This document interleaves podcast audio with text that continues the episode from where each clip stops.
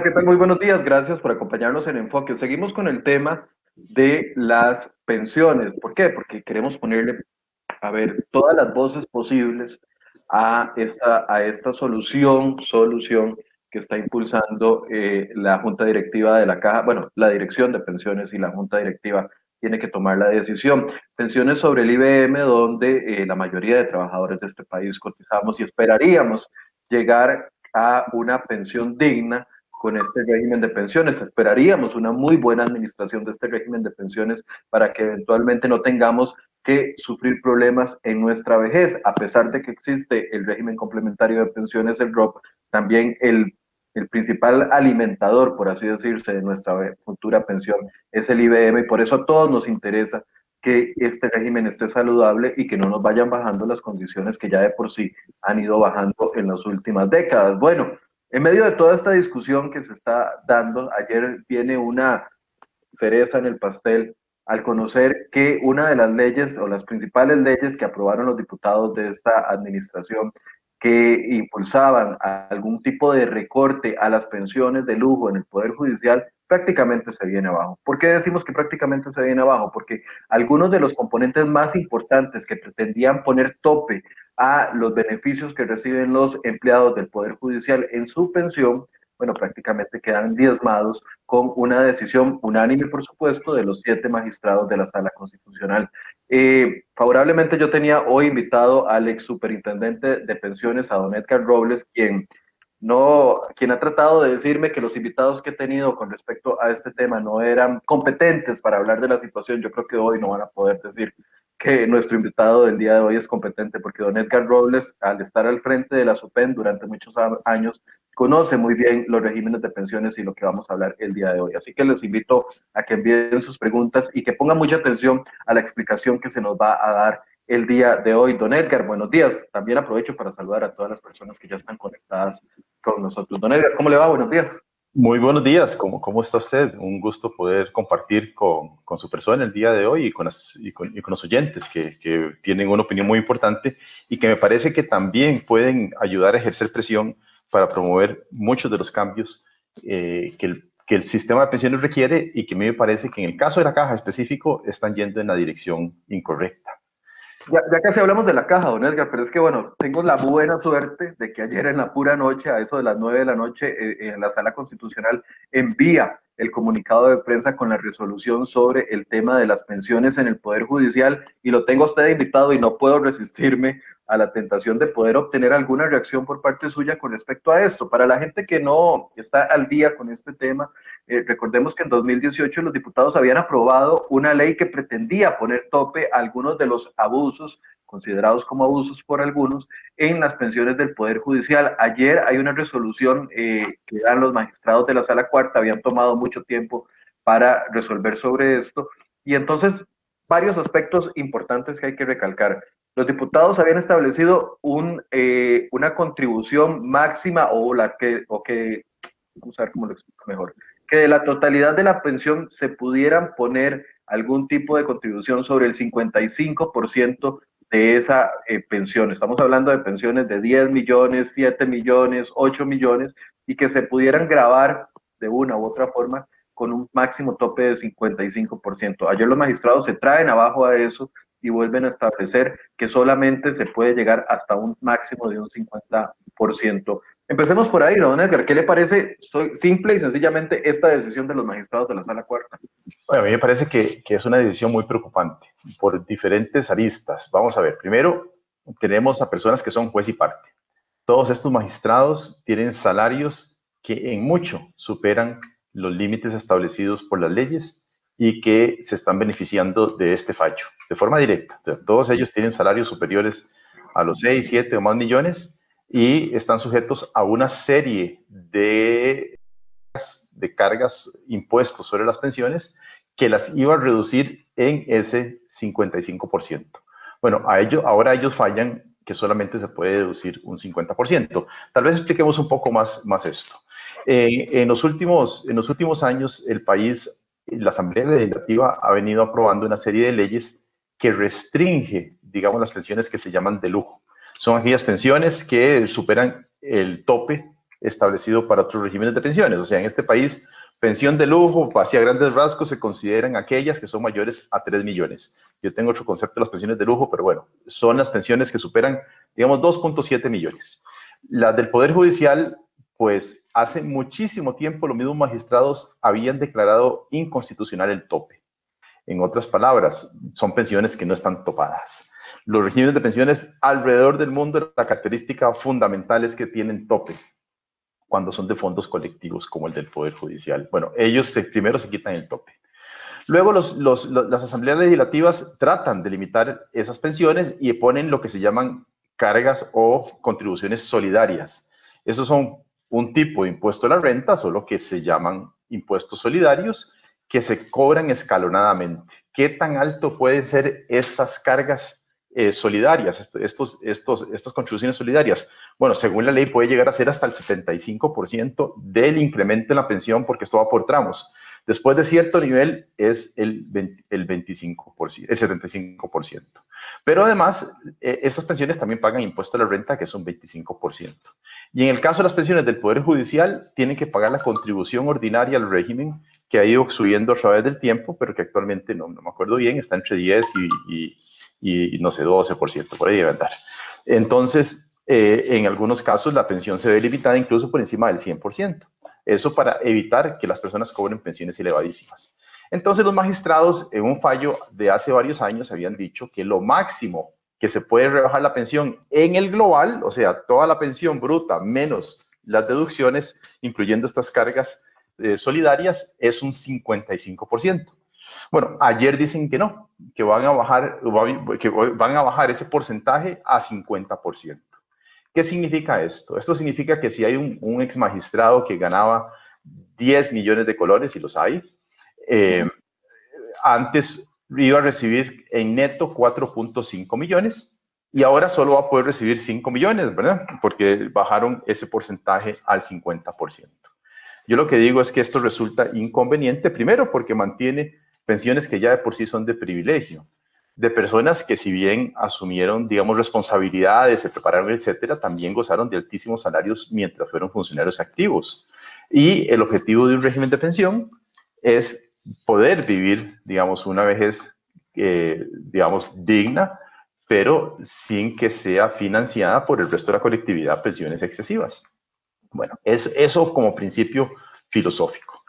Pero además de eso, aparte de otros fallos que dice que en el caso de sobrevivencia, el, el, el, sobreviviente de un afiliado o un pensionado adquiere el derecho, antes decía, 20, luego de 20 años de cotizar. O sea, la persona cuando, cuando estaba afiliada tenía que tener 20 años para poder dejar descendencia en su pensión.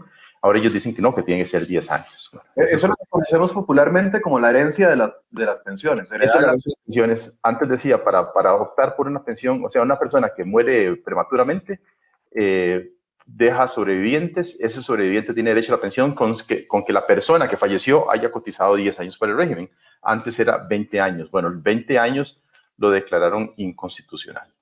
Bueno, ¿por qué a mí me preocupa este fallo? Porque a mí me parece que esto va a rebotar en los otros regímenes de pensiones. O sea, no me imagino un mundo en donde solamente esto aplique para los funcionarios del Poder Judicial.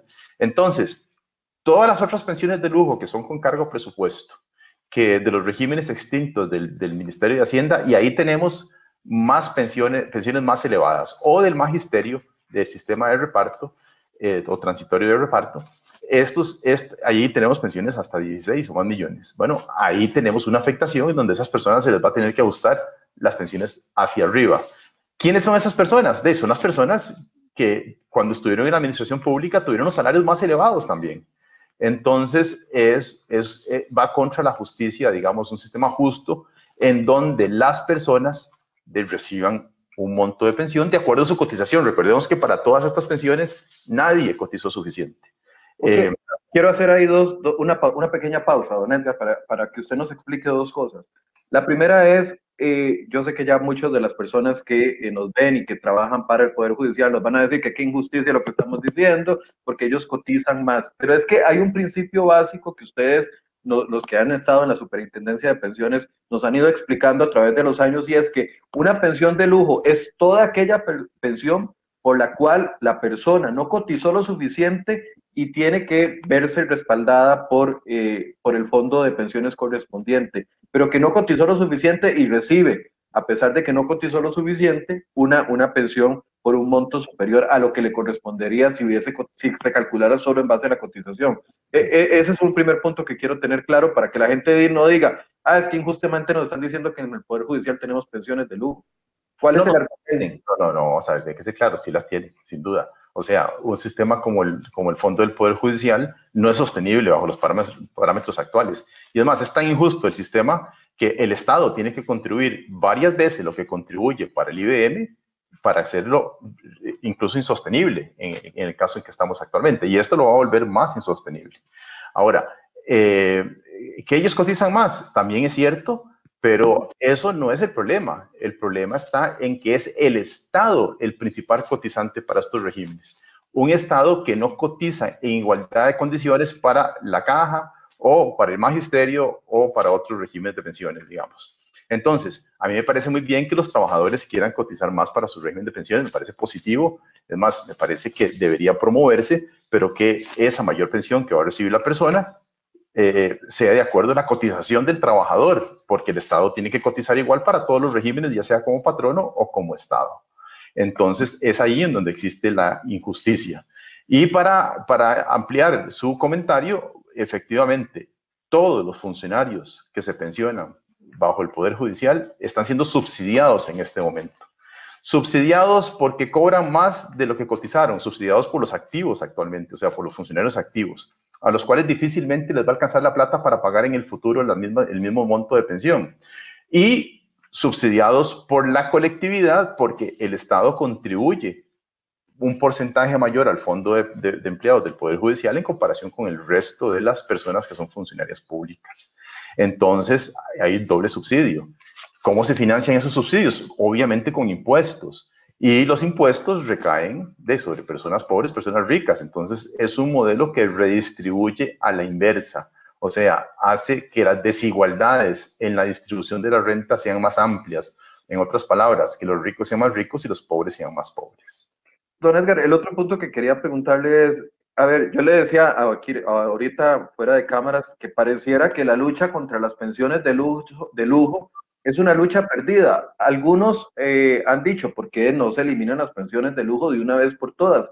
Pero es que es debido a esta complejidad. Por eso los legisladores y los diputados han apostado, en lugar de dictar una ley que claramente se caería, que elimine por completo todos los regímenes de pensiones o, no sé, una ley general, le han apostado a esto de poner contribuciones solidarias a cada uno de los regímenes de pensiones por aparte para ir disminuyendo las pensiones de lujo. Sí, y porque también la cuarta ha dicho que, que, no se puede disminuir las pensiones si no, si no son con cargas fiscales.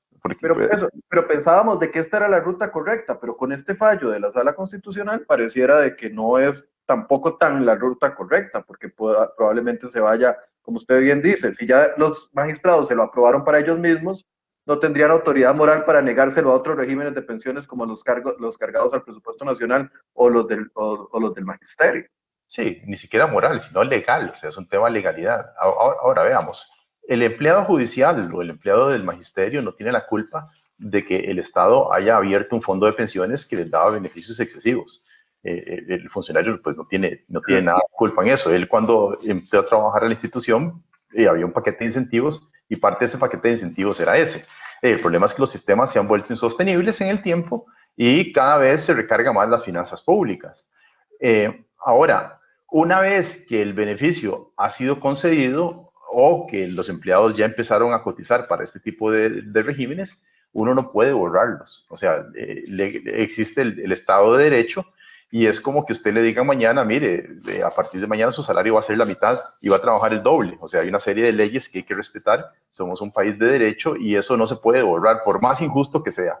O sea, recientemente, por ejemplo, eh, la misma sala cuarta dijo que había que regresarle la pensión a una hija de un exdiputado fallecido que tenía una pensión de, de, de varios millones de colones a pesar de que, bueno, y ese régimen, para, para aclararlo, era un régimen que decía que las mujeres, solo las mujeres, hijas de exdiputados, se convierten en herederas independientemente de la edad, siempre y cuando se mantengan solteras. Bueno, adivinen que la, la, señora esta que tiene la pensión nunca consiguió marido, o sea, nunca se casó y tenía derecho a la pensión. Injusto sí, eh, desproporcionado sí, pero legal. Y este tipo de situaciones pues no se pueden borrar por decreto, porque somos un país de derecho y sería una decisión totalmente autoritaria. Entonces, ahí tenemos un problema. Y eso no quiere decir que yo las apoye, pero bueno, lo que quiero decir es que si hay un contrato claramente establecido, ese contrato se debe cumplir. Las condiciones hacia el futuro pueden cambiar para los nuevos pensionados. O sea, hoy las personas que se pensionen bajo sus regímenes ya extintos, como los de Hacienda, hay algunos que aún pueden pensionarse, o los de reparto del magisterio, hay muchos que aún pueden pensionarse, ya están sujetos a un tope de pensión. Ese tope se estableció en cierta cantidad de salarios mínimos que eh, anda por alrededor de los 2.3 millones de colones. Además, paga cargas eh, solidarias sobre esos montos si superan ciertos límites. Está relativamente bajo control, pero bueno, llegan estos fallos que me revierten entonces el, decisiones que se han tomado en el pasado y que afectan a la colectividad porque eh, recarga las finanzas, las finanzas del Estado. Por, eso yo pienso que es como una lucha de prácticamente contracorriente, porque si se aprueban las leyes, la gente las aplaude, pero eventualmente la sala constitucional se las trae abajo. Sí, eh, sí. Y bueno, y, y yo otro nunca, nunca vamos a salir de las pensiones de lujo. No, de las pensiones de lujo se van, se van a ir agotando en el tiempo conforme la gente vaya falleciendo, pero seguirán siendo pagadas más o menos hasta el año 2070. esa es la realidad. De pura vida, yo me muero. Es más, me, muero yo primero como cotizante que... No, bueno, es que los hijos, algunos hijos de, de personas que hoy están disfrutando la pensión, eh, van, van a ser herederos de esas pensiones. Entonces, el último beneficiario se calcula que va a morir alrededor del año 2070. Ese es el tema de las pensiones. Muchas veces las reformas que se adoptan, es, la reforma se adoptó en 1992 y se extiende el efecto hasta el año 2070. O sea, 80 años haciendo 80 años haciendo la transición. Así es. Por eso es que es importante empezar a limitarla desde ahora, porque sabemos que lo que se haga ahora será hasta el año 2100 que se acabe, ¿verdad? Entonces, eh, de que hay que ir siempre intentando. Esto es una, como usted dice, es, una, es un nado contracorriente, pero hay que seguir nadando. Eh, quiero, quiero, hacer una consulta. Yo es, cada vez que he tocado este tema, lo toqué una vez cuando trabajaba en Repretel y se me armó un pleito enorme con la expresidenta del Poder Judicial, doña Sarela Villanueva. Lo toqué hace algunos meses con el magistrado eh, Fernando Cruz y también se me armó un pleito enorme y hasta tuve que soportar llamadas de, funcionarios regañándome. Pero es que, a ver, aquí hay un tema que, que la gente tiene que, que, que entender muy claro. Porque, a ver, son, yo sé que el sistema, el sistema que hay ahorita es que los magistrados de la sala constitucional pertenecen al Poder Judicial, toman las decisiones, pero usted lo dijo al inicio de esta conversación, se están beneficiando de su propia, de su propia decisión, así como se benefició en el año 2003, me parece, 2004, cuando se eliminó el tope y muchos de los magistrados se pensionaron con pensiones de 8 o 9 millones sin ningún tipo de tope.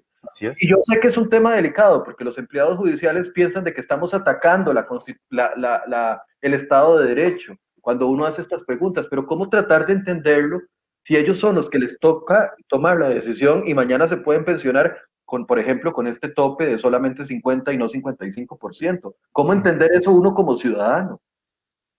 Es difícil, o sea, vamos a ver, aquí, aquí el, la dificultad consiste en que todos los empleados judiciales cotizan para su régimen, entonces todos se benefician de forma, de forma indirecta de esas decisiones.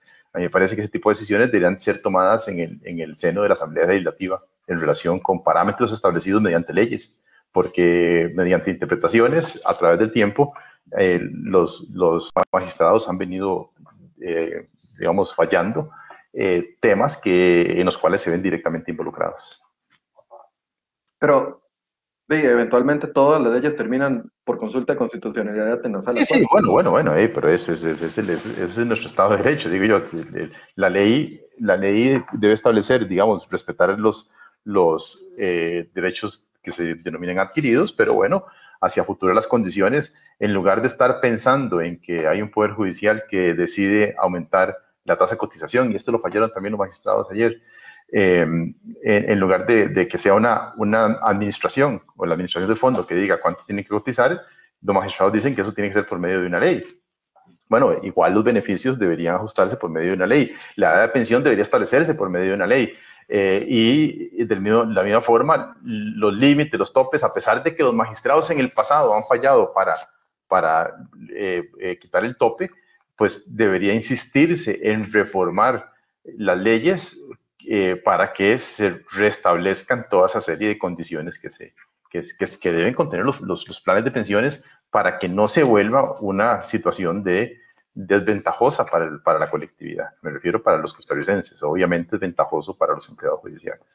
Ahora, antes de pasar de tema, lo último, eh, tengo entendido, y no sé si este dato está claro eh, o, es, correcto, de que incluso convenios internacionales apoyaban que las deducciones solidarias llegaran hasta un máximo de 55%, o eso no es correcto. Bueno, eso está basado, esto está basado en un convenio de la OIT, eh, que dice que la tasa de reemplazo, o sea, el porcentaje em, mínimo recomendado por la OIT en el convenio 102 es un 45% de, del salario.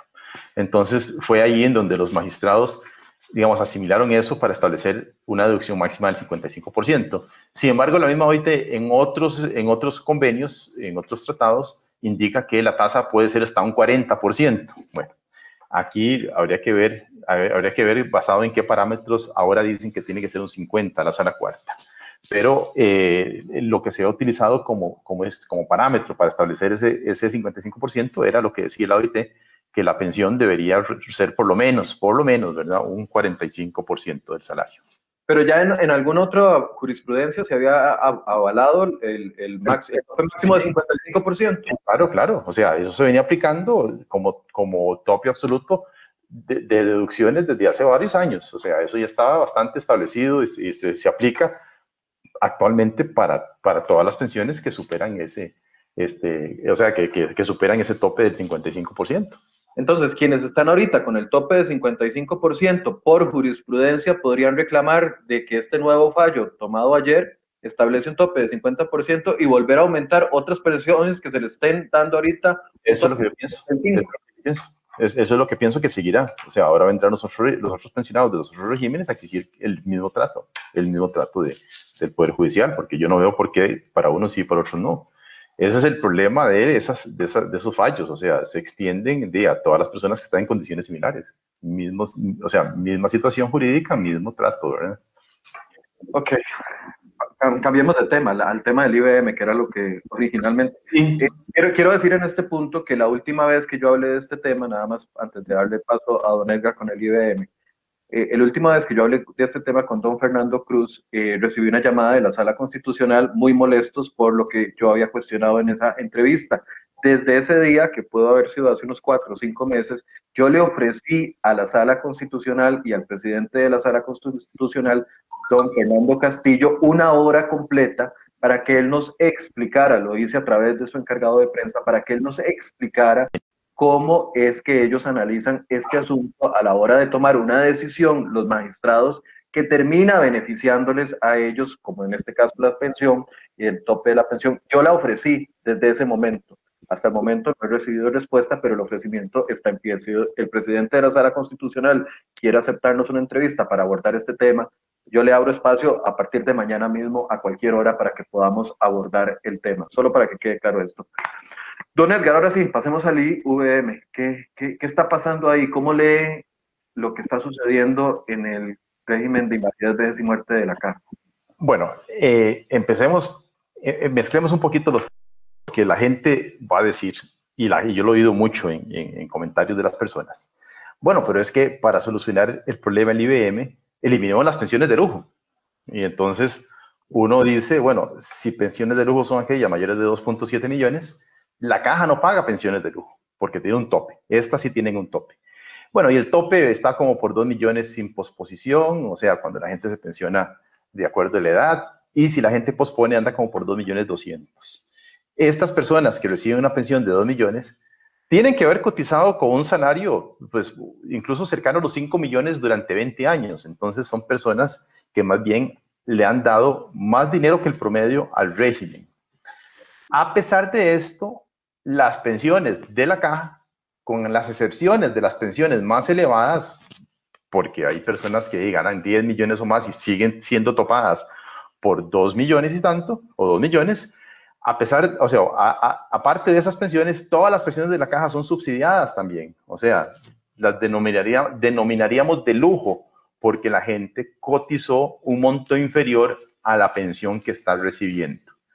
¿Cuánto es el subsidio? Aproximadamente la mitad de la pensión que recibe. O sea, en otras palabras, la gente que cotiza para la caja termina recibiendo el doble de lo que cotizó, a grandes números. Algunos de ellos incluso más del doble si están en la parte más baja de la distribución, que son todas aquellas pensiones solidarias, gente que no llegó a consolidar el derecho de una pensión, digamos, de 150 mil pesos y que recibe esa pensión mínima porque el régimen es solidario. Y eso, eso me, digamos, me dibuja mucho la forma en la cual se estructura el régimen del IBM. Se estructura en el sentido de que los cotizantes actuales pagan las pensiones de los retirados. A eso se le llama un régimen de reparto. O sea, las cotizaciones se reparten entre los pensionados. El problema que tenemos es que los cotizantes actuales han venido reduciéndose en el tiempo en comparación con los pensionados el régimen de la caja necesita de siete cotizantes activos por cada pensionado y actualmente siquiera llega a seis cotizantes. Eso quiere decir que la caja hoy tiene que recurrir a la reserva para pagar esas pensiones. Y obviamente la reserva se va a agotar. Bueno, entonces, ¿por qué se ha venido reduciendo la cantidad de afiliados o aportantes al régimen? Por dos razones principales. Una es demográfica.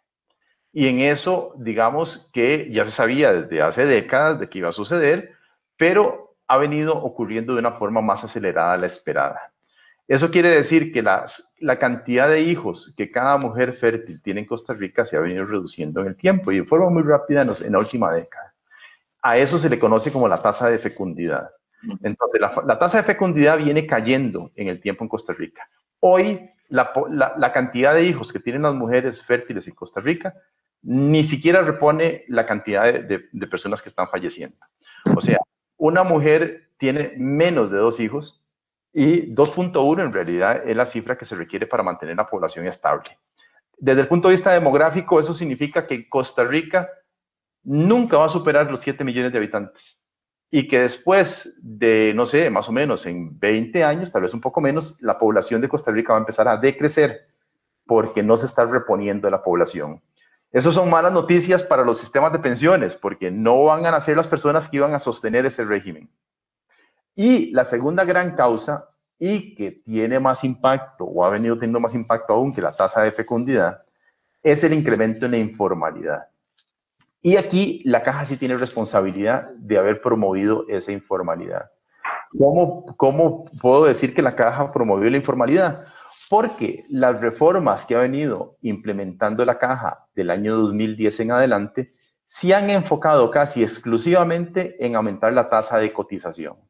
De hecho, la tasa de cotización aumentó del 7.5 que teníamos en el año 2010, antes del 2010, al al porcentaje actual que es, creo, 10,66 en este momento. Bueno, eso es un incremento de casi 50% en la cotización. Y ahora, dentro de las propuestas que se están planteando, quieren aumentar la tasa de cotización otro 50% adicional.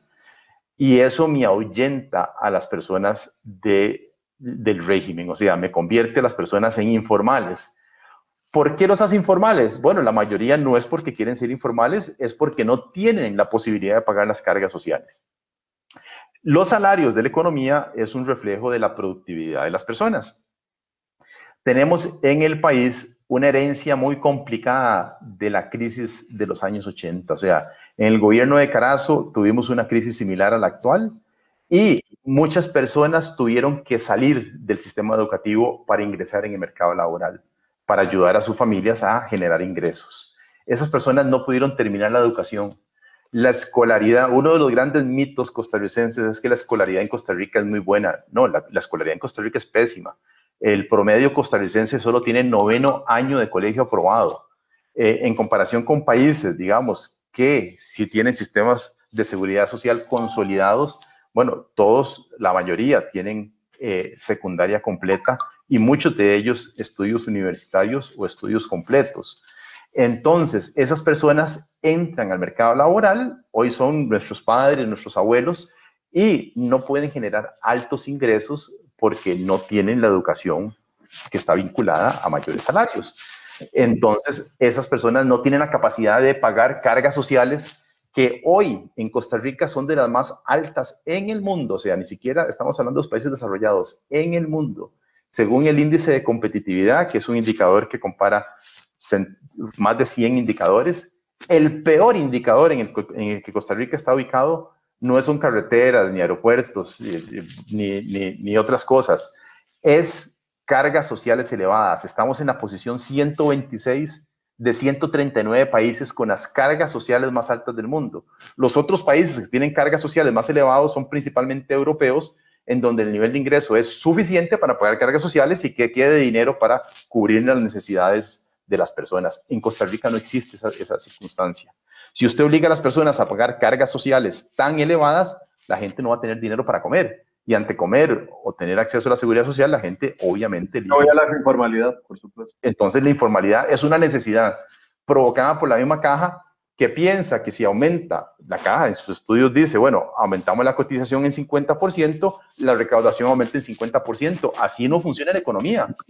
Ahí hay sensibilidades, la gente sale del régimen porque ya no puede pagarlo.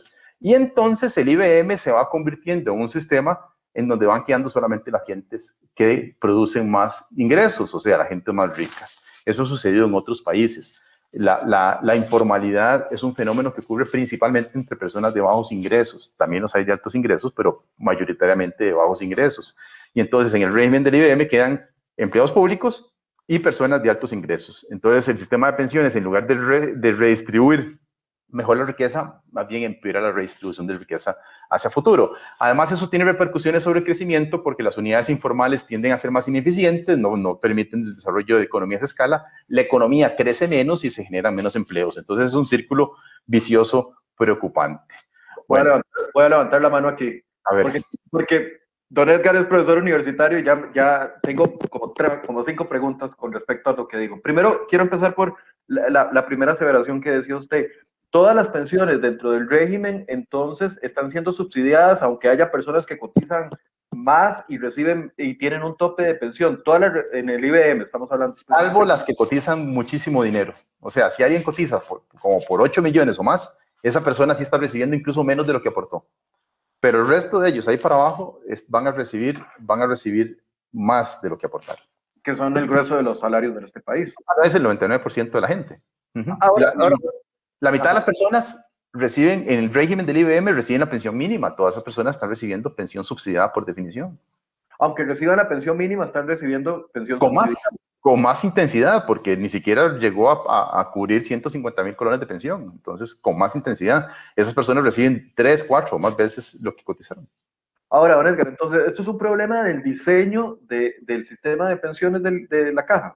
Es, es un problema del diseño del sistema de pensiones que fueron creados en los años de 20 en adelante del siglo pasado, el, caso del IBM fue el de los años 40 del siglo pasado, cuando el país tenía una estructura poblacional muy diferente a la de ahora. Antes la población parecía una pirámide, los, más jóvenes abajo, los más, los más eh, digamos, mayores arriba.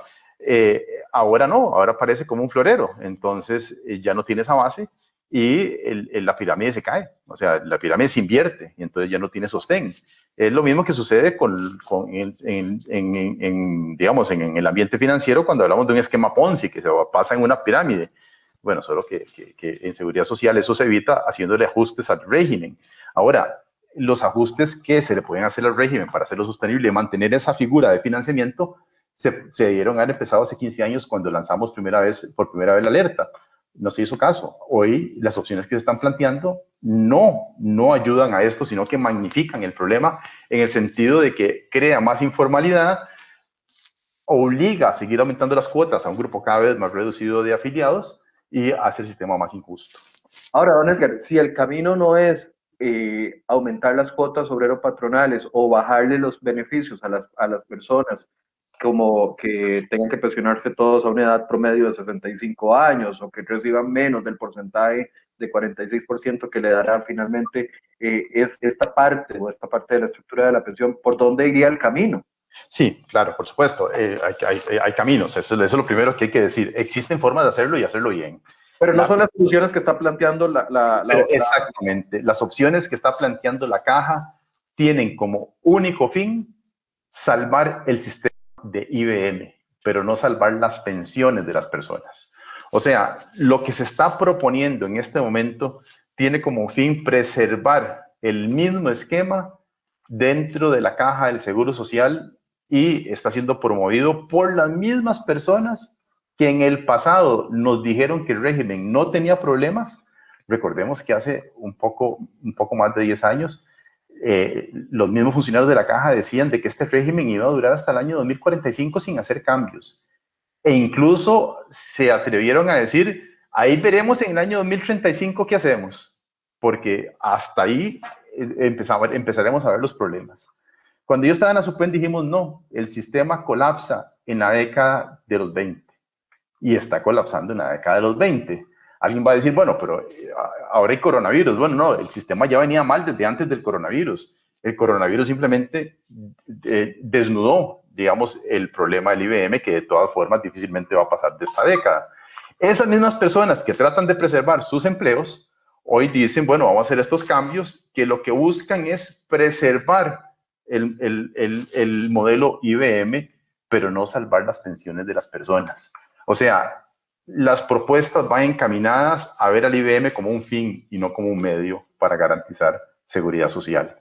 A salvar la, empresa, aunque no me dé rendimientos, no me dé ganancias y tenga a la gente peor, en peores condiciones. Bueno, pero la gente que está ahí adentro sigue ganando salario y sigue ahí haciendo estudios que, por cierto, ningún estudio que ha hecho la caja, ni uno solo, eh, en materia actuarial ha logrado representar lo que está sucediendo en la realidad, no ahora con el coronavirus, porque ese es otro tema que quiero conversar, pero ningún estudio que se ha hecho se ha, llegado a corroborar con la realidad, todos se han quedado cortos. O sea, los supuestos que se realizan no son, no son, no son, eh, no son comprobables con la realidad y entonces los resultados no son los de la realidad.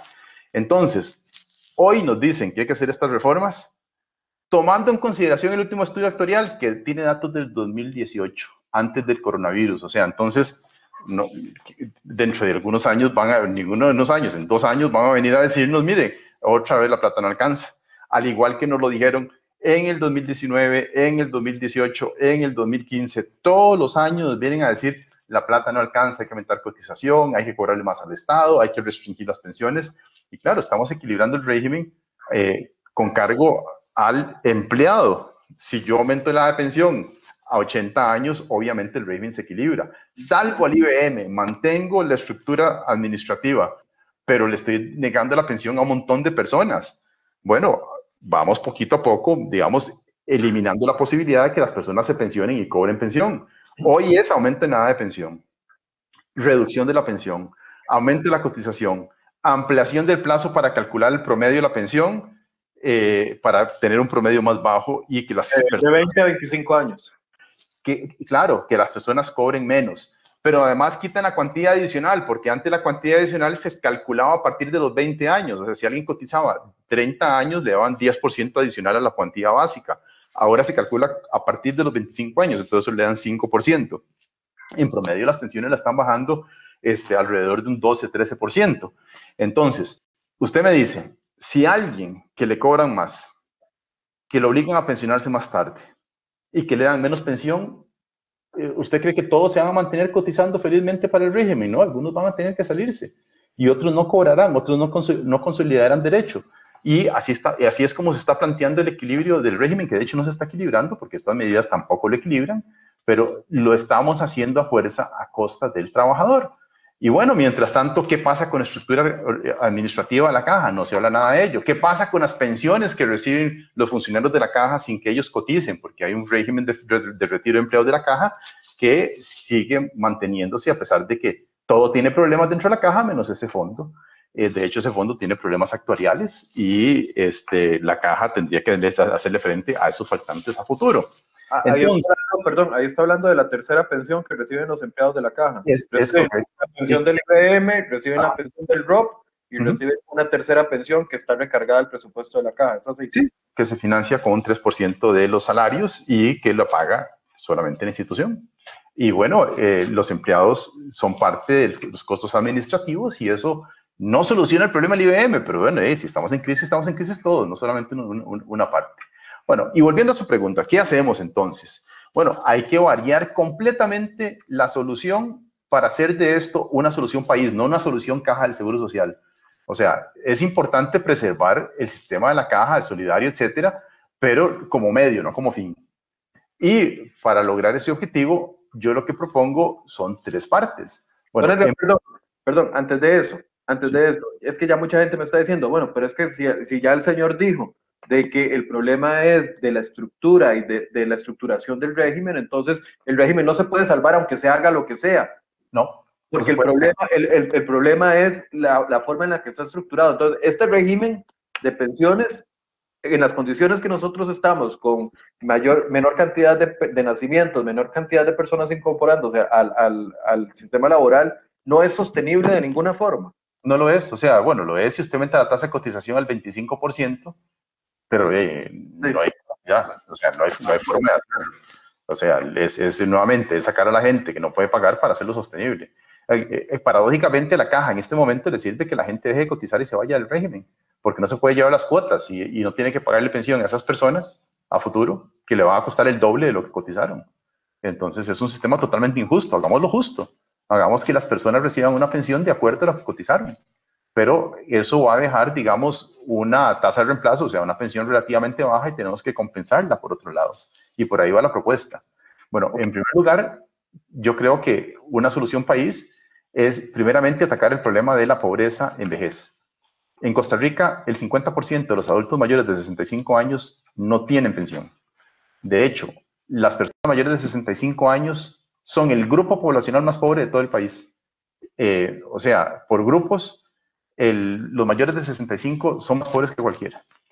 Y esto solo ocurre en Colombia y en México, aparte de Costa Rica. Obviamente, digamos, países, no sé, Nicaragua o, Honduras, eh, tienen más pobreza que Costa Rica, pero los mayores de 65 no son más pobres que el promedio. Aquí sí. Bueno, entonces diseñemos un sistema que le brinde pensión a todas las personas mayores de 65 años. Esa es la pensión base esa pensión base hay que sacarla de la caja. O sea, esa 50, ese 50% de pensiones de la caja que son solidarias deberían pasarse con cargo presupuesto público. ¿Ahí estamos hablando del régimen no contributivo o estamos hablando de...? Es parte de las pensiones del régimen no contributivo, pero también sería integrar las, las pensiones del régimen no contributivo. El régimen no contributivo es muy bueno, pero no es suficiente tampoco. Es un monto muy simbólico, cercano a los 100 mil colones, que ayuda mucho a las personas en condición de pobreza, pero no la saca de la pobreza. Entonces, la idea es hacer un sistema que brinde un piso de protección mínimo eh, y que costaría, les, les, digo, porque alguien va a decir, es una locura, o sea, ¿cómo se va a financiar eso? Bueno, costaría el doble los costarricenses, nos vamos a beneficiar de esa pensión. Le quitamos el costo más elevado que tiene la caja, el 50% del costo se lo quitamos. Eso permitiría incluso rebalancear las cargas sociales dentro de la caja para hacerlo más barato, para que las cargas sociales sean más bajas y que se promueva la formalidad. Aparte de eso, hay una serie de cargas sociales que hoy recaen sobre la planilla y que no tienen razón para hacer cobrada la planilla. Estamos hablando de Limas, de FODESAF, de Lina, del Banco Popular, etcétera. Bueno, eso debería también salir de la caja, de las contribuciones a la caja y que se financien con impuestos generales. Y bajamos cargas sociales y ahora sí, hacemos que en este país emplear a una persona no sea tan caro y promovemos la formalidad, promovemos la cotización generamos crecimiento económico y empleo. Eh, eso, bueno, hace que al sacarle ese costo a la caja, podemos convertir al sistema del IBM en lo que se llama un sistema de cuentas nocionales. Eso significa que la gente solo va a recibir en la caja una pensión de acuerdo a su cotización. No tiene que ver nada con cuentas individuales. Lo que tiene que ver es con una justicia en donde la persona recibe pensión de acuerdo a lo que ha cotizado. O sea, eliminamos ese subsidio que existe hoy día. Y el subsidio se lo dejamos al Estado, que es el encargado, digamos, de brindar protección social. A eso le sumamos el ROP, y si alguien tiene pensión voluntaria, en donde incluso se puede ensayar pensión consumo, ahorita les explico un poquito qué es eso, eso me va a sumar entre las tres fuentes, o sea, la pensión base del Estado, la de la caja y la del ROP, cerca de un 50% de pensión, que es lo que deberíamos aspirar, por lo menos para cumplir con ese 45%.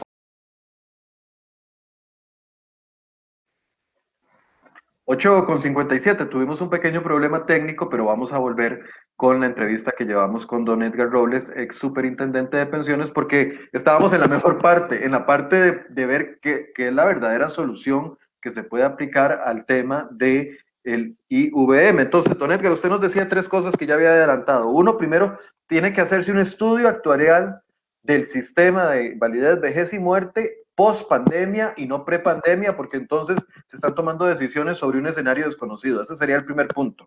Correcto. Ok, el número punto, usted decía que era atacar la pobreza en la vejez. ¿A qué se refería con eso, don Edgar? Sí, eh, atacar la pobreza en vejez, o sea, les decía que, en Costa Rica el grupo mayor de 65 años es el más pobre del país y que para eso deberíamos crear una pensión base con cargo a presupuesto nacional. Eso es financiado con impuestos. Y les mencionaba que esto es así porque todos nos vamos a beneficiar de esa pensión, no solamente los que somos cotizantes al IBM. Y que eso, si, bien puede pensarse de que tiene un, costo significativo, realmente las estimaciones lo que muestran es que costaría más o menos el doble de lo que pagamos por el sistema no contributivo, el cual sería recargado, o sea, sería consolidado dentro de esta pensión base.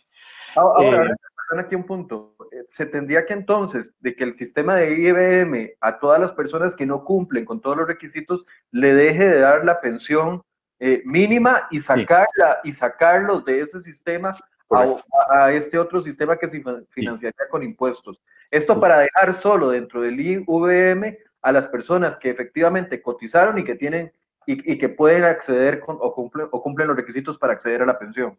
Sí, en realidad la segunda parte de la propuesta es que el IBM solamente pague pensiones de acuerdo a la cotización de la persona. Incluso si cotizó muy poquito, si no cotizó el tiempo adecuado a cierta edad, que cobre una parte de esa pensión proporcional. Eh, eso se llama un sistema de cuentas nocionales, o sea, un sistema mediante el cual la persona solo recibe una pensión eh, de conformidad con su aportación, ya no sería subsidiada. Le sacamos al régimen ese costo más alto que tiene, que es el pago de las pensiones mínimas. Eso pasa al Estado. Y entonces eso permitiría rebalancear las cargas sociales y permitiría entonces embaratar la formalidad eh, o abaratar la informalidad, o sea, hacer que el sistema de, formalización sea menos costoso, lo cual también ayudaría si logramos sacar otras cargas sociales que hoy se cobran sobre las planillas y que no tienen razón de estar ahí. Me refiero a asignaciones familiares, el IMAS, FODESAP, Banco Popular, etcétera, ¿verdad? Que hoy recaen sobre la planilla, que aumenta el costo de hacerse formal y que también deberían pasar impuestos generales. Ahora, eso me permitiría a mí hacer el sistema más barato, que aumente la afiliación, disminuye la informalidad, aumenta el, empleo y aumenta la producción del país. y a su vez hace que más gente cotice para, para, la pensión. Eh, en tercer lugar, tendríamos la pensión del ROP, o sea que ya eso está bastante consolidado. Esa pensión va a llegar a ser cerca de un 20% del salario, del salario de cotización promedio, eh, lo cual sumado a la pensión base y a la pensión de la caja, redondearían más o menos un 50% de, de, la pensión. Ahora, 50% está por encima del ideal que establece la OIT de 45%. Y si alguien quiere más, pues ahí están las pensiones voluntarias, dentro de las cuales podemos incluso eh, mencionar sistemas, sistemas que hoy son injustos, como el del Poder Judicial, como el del Magisterio, en donde el Estado debería aportar igual para todos los regímenes si se desea mantener esos sistemas pero el trabajador podría tener una cuarta pensión de esos sistemas, ¿de acuerdo? Sí, eh, se basa en la cotización principalmente del trabajador, eh, que no está más que, que, lo que ponen otros regímenes. A ver, pero parte de la molestia ahorita es que se están quitando o bajando las condiciones que actualmente se, se dan a los, a los eh, jubilados del IVM al, al, reducir el monto de la pensión. Usted decía hasta un 12%. Sí. Igual, haciendo esto también se, se reduciría el monto de la pensión. Bueno, hay que hacer un, hay que hacer un proceso de transición. Hay que hacer un proceso de transición. ese proceso de transición consistiría en no afectar, digamos, a, a las personas que están en el medio y utilizar el, el dinero a la reserva no para seguir pagando subsidios de forma indiscriminada, como se hace en el, en el presente, sino para hacer el pago de esa transición, de pasar de un sistema que no es sostenible hoy a un sistema que sí es sostenible manteniendo la pensión relativamente igual a la que tenemos el día de hoy con el IBM. O sea, eso también, eso también está considerado, el que las personas no tengan que sufrir una disminución sustancial en la pensión porque vamos a reestructurar el sistema. En pensiones generalmente se hacen esos procesos de transición amplios, ¿verdad? Esto tomará 20 años para no afectar a las, pensiones, a las personas que hoy están cotizando y que se van a pensionar en estos 20 años. Actualmente eh, el régimen del VM nos da un 52%. Depende, depende, depende del, caso, por, lo menos estaría dando un, un, lo mínimo que estaría dando, bueno, eh, si cumple con las 300 cuotas y los 65 años, lo, mismo, lo mínimo que estaría dando es un, es un, 40, es un 53% del salario de referencia del salario de referencia calculado en los últimos 20 años. Más un 20% del ROP. El, el, ROP hoy por hoy no es un 20, es como un 12%, porque no, no tiene los 40 años aún, solo lleva 20 añs, pero es como un 12%. Depende de la persona, depende de cuánto ha cotizado, cuánto tiempo me refiero, si, si, si ha tenido lagunas previsionales, o sea, si ha estado desempleado o estado fuera de la fuerza laboral, pero digamos que ronda un 10-12%. Entonces, paga, digamos, 52, 10 del ROP es un 62. Este, la idea es que en el sistema que, que se está proponiendo hay, haya algo similar, combinando esas tres fuerzas. IBM basado en cuentas nocionales, ROP ya con un 20% y el, la pensión base, que sería para, para combatir la, la pobreza.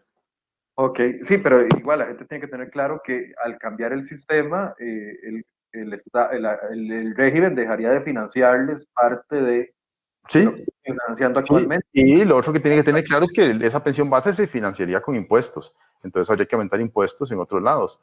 Pero por otro lado, le bajaría las cargas sociales para que la persona en el neto reciba más dinero por medio del salario formal. Esa es la otra parte. Pero ya no balance. Sí, claro, pero ya no tenemos esa dicotomía entre trabajador informal que no tiene acceso a la salud y a la seguridad social y el empleo formal, que en lo que estamos haciendo en Costa Rica es dejando solo los ricos ahí. Ok, es, dolorosa también, una, una, una, solución dolorosa. Sí, porque mucho de esto, la responsabilidad la tiene la misma caja del Seguro Social, que se esperó hasta que el régimen ya estuviera el agua por encima de la nariz para proponer cambios. O sea, de nuevo, le, le, repito, las personas que hoy están proponiendo los cambios son los mismos que nos dijeron hace 12 años, hace 13 años, de que sin hacer nada el régimen llegaba caminando al año 2045. Bueno, hoy sabemos que no, no va a llegar, no va a pasar de esta década. Ok, ¿qué panorama ve usted, don Edgar? Porque pareciera que la decisión, aunque la pospusieron por dos meses, eh, de quienes hemos estado en esto, viendo la actualidad nacional, cada vez que alguien, alguna autoridad nos dice vamos a, esperar dos meses para consultarlo, sabemos de que la decisión está tomada, es un proceso social para después eventualmente? ¿O usted ve que efectivamente puede detenerse esta decisión que han impulsado ellos? Sí, vamos a ver. A mí me parece, a mí me parece que la decisión además se plantea en el peor momento que está viviendo el país desde, desde, el gobierno Carazo, en realidad. O sea, vean, vean que lo mismo que sucedió durante el gobierno Carazo con eh, la educación, muy probablemente algo va a pasar en esta generación. La misma ministra de Educación ha dicho que el país tardará décadas en solucionar los problemas de la educación. Eh, y bueno, entonces lo estamos planteando en el primer momento, en el momento en donde el país sufre la mayor tasa de desempleo, la mayor informalidad, eh, la mayor tasa de subempleo, y esta no es la forma de, de promover el empleo. El empleo se promueve abaratando el costo de la empleabilidad, no aumentando el costo de la empleabilidad. Entonces, a mí me parece que la caja debe reflexionar, debe debe abrirse a opciones externas, porque la caja ha sido muy cerrada desde siempre a aceptar eh, posiciones o eh, propuestas externas. Y eh, una cosa que la ciudadanía podría colaborar es empezar a entrar en contacto con los representantes de la Junta Directiva de la Caja del Seguro Social y enviarle comentarios, enviarle este, sugerencias, Em, enviarle mensajes diciendo que no están de acuerdo con esta propuesta que se está planteando y que se requiere de una solución mucho más amplia, mucho más justa y que garantice las pensiones de las personas a futuro, no la continuidad de la caja, que es lo único que está pretendiendo esta reforma. Claro, y además eh, se, le agrega la, se le agrega la complejidad de que estamos finalizando una administración, viene una administración nueva. Esto tendría que ser, si es una solución país, tendría que involucrar una ley. Ah, varias leyes, sí, sí, varias, cosas. Leyes y, o sea, la coyuntura tampoco es como tan proclive a eso. Habría que generarla. Sí, hay que generarla, pero, para eso existe un gobierno, ¿verdad? El gobierno tiene que tener liderazgo para, para proponer todos estos cambios. Un gobierno, no, no el gobierno como tal, sino el, un gobierno tiene que promover todos estos cambios. Bien, don Edgar, eh, había varias preguntas y, ya estamos sobre la hora, pero voy a hacerle una que nos hace doña Gwen Samayoa, que nos dice, don Edgar, ¿puede explicar cómo funciona la pensión en una persona que tiene dos trabajos? ¿Y qué sucede si esos empleos pertenecen a diferentes regímenes de pensiones? Sí, ahí, en, eh, como están las condiciones hoy, la persona puede consolidar derechos bajo los dos regímenes si cumple con las condiciones de ambos. En Costa Rica en este momento hay limitaciones en relación con la portabilidad. Eso se refiere a traspasar cuotas de un régimen a otro. Está, está, parcialmente solucionado en los regímenes y lo que se hace es que uno podría optar por pasar, digamos, está en el magisterio, que es en la mayoría de los casos, podría pasar las cuotas al régimen de la caja y pensionarse solo bajo el sistema de la caja. Como en el magisterio se cotiza más como trabajador que en la caja, ella debería recibir de regreso las cotizaciones extra que ha hecho al sistema de, de, magisterio. Entonces, si eso no es así, la persona podría optar, si consolida bajo los dos regímenes, optar por una pensión de magisterio y una pensión de la caja a la vez. Bien, un cierre, don Edgar. Sí, a mí, a mí me parece nuevamente, regresando a la pregunta inicial, ¿cómo debemos ver el sistema de pensiones? Debemos verlo como un sistema justo en donde el Estado participe igual para todas las personas. No se vale que el Estado dé más para unos regímenes que para otros. Ese sistema justo debería ser uno basado en el cual la gente recibe una pensión de acuerdo a su cotización. Y para eliminar el tema de pobreza, y para eso está la función del Estado como redistribución de la riqueza. Y entonces deberíamos separar eso del régimen del IBM para que el IBM se dedique a administrar pensiones estrictamente contributivas y que no genere un incremento en el costo de la formalidad. Todas las organismos internacionales han dicho que las cargas sociales en Costa Rica son elevadísimas, se tiene que promover una disminución en esas cargas laborales o si no estamos condenándonos a vivir en un país de altísima informalidad, cada vez más alta, y de productividad muy baja. Esas dos combinaciones son muy peligrosas porque tampoco generaría empleo y eh, prevalecería la pobreza en el país. Bien, gracias a don Edgar Robles, que economista, que nos acompaña en varios temas y hoy con su expertise en el tema de pensiones para hablarnos de este panorama. Muchas gracias, don Edgar. Con todo gusto. Un placer. Y bien, y también muchas gracias a ustedes por su compañía. Disculpen ahí el problema técnico que tuvimos y cierro con lo mismo que les estoy diciendo. Ojalá que ahora que se acerca campaña electoral, estos que son los grandes temas país que necesitamos solucionar, el problema fiscal, el gasto público, el tema del futuro de las pensiones sean los temas que lideren la discusión que viene para la campaña eh, preelectoral y no, como siempre, irnos los temas polemiquillos que sacan algún tipo de eh, polémica por encima, pero que al final de cuentas no son los temas medulares que pueden definir el futuro de nuestro país y el futuro de nuestros ciudadanos y nuestro futuro, porque recordemos que eh, parte de todo esto. Muchas gracias por su compañía. Mañana vamos a hablar de temas de salud. Volvemos al tema de salud del día de mañana. Muchas gracias por su compañía. Nos vemos a partir de las 8 de la mañana. Muy buenos días.